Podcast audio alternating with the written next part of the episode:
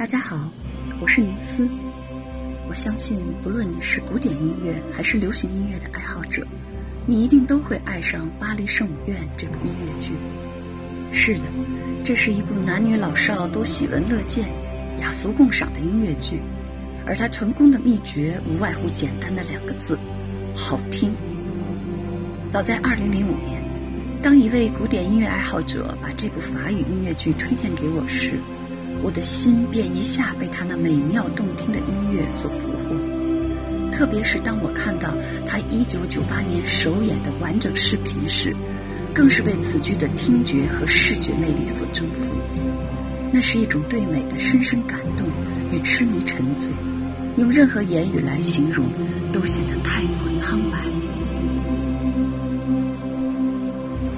这首《大教堂时代》是全剧的开场白。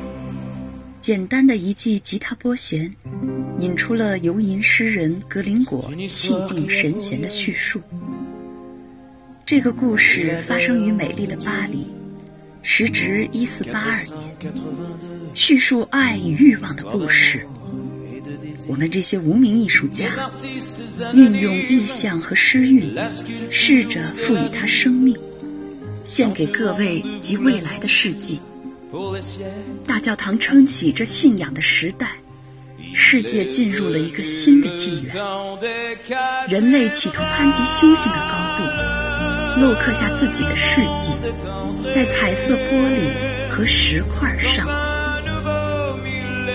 在遐想与诗韵中，亲切动人的民谣渐渐融入辽阔的时代背景中，演唱者那坚定的歌声拨开时空的迷雾。席卷观众们的意志，进入到遥远而神秘的大教堂时代。在一阵高过一阵的嘹亮歌声和那富有穿透力的教堂钟声中，你会变得热血沸腾，你的灵魂会沐浴在大教堂耀眼的光辉里。艺术家以最滂沱的旋律和最强悍的声音。模拟出圣母院的辉煌历史和庄严气象，让你的心灵感到前所未有的震撼。今年四月的一场大火，令无数人扼腕叹息。拥有八百多年历史的巴黎圣母院，不仅是人类建筑史上的宏伟杰作，也是大作家雨果笔下爱恨交织的文学地标。这部家喻户晓的世界名著。塑造了吉普赛女郎埃斯米拉达和钟楼怪人卡西莫多的不朽形象，其宏大的叙事结构、富有张力的情感表达，以及对人性善恶的深刻剖析，都令后人难以望其项背。一百多年来，《巴黎圣母院》这部文学巨著先后被改编成为电影、动画片和音乐剧，并且都无一例外的大获成功。巴黎圣母院就是诞生于1998年，根据雨果名著改编的一部法语音乐剧。它由欧美音乐剧顶尖才子吕克·普拉蒙东作词，理查德·科西昂特作曲。迄今为止，这部大受欢迎的音乐剧已经在世界各地演出超过五千余场。令我特别钦佩的是这部音乐剧的作曲者，法裔混血音乐人理查德·科西昂特。他竟然可以把一部长达两个多小时的音乐剧写得从头至尾的精彩。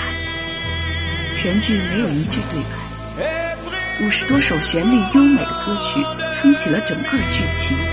几乎每一首曲子单独拿出来，都是一支悦耳动听的优秀单曲。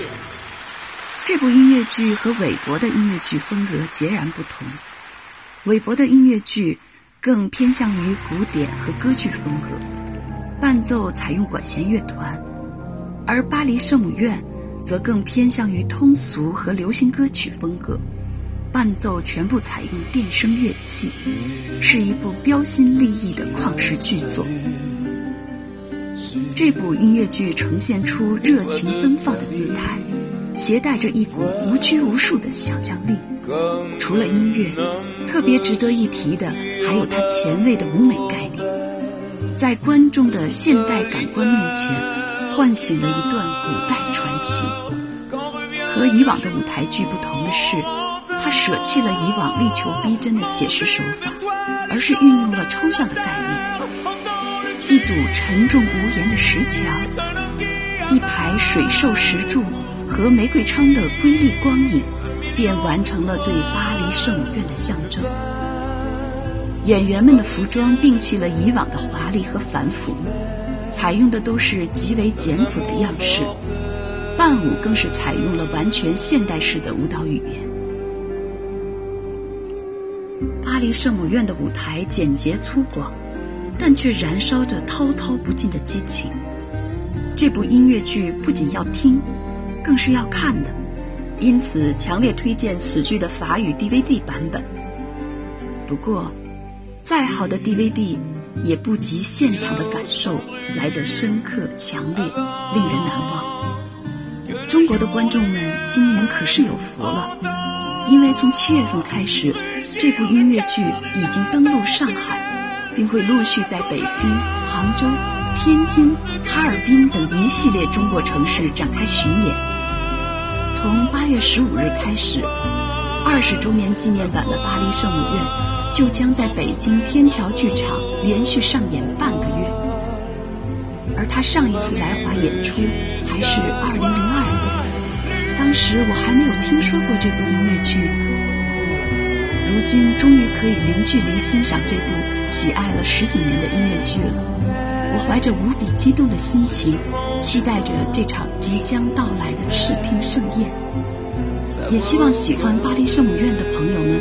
不要错过这个难得的现场体验机会，相信你一定会度过一个激动难忘、内心沸腾的夜晚。关于巴黎圣母院的剧情和几首歌曲的歌词，详见背景介绍。可能 the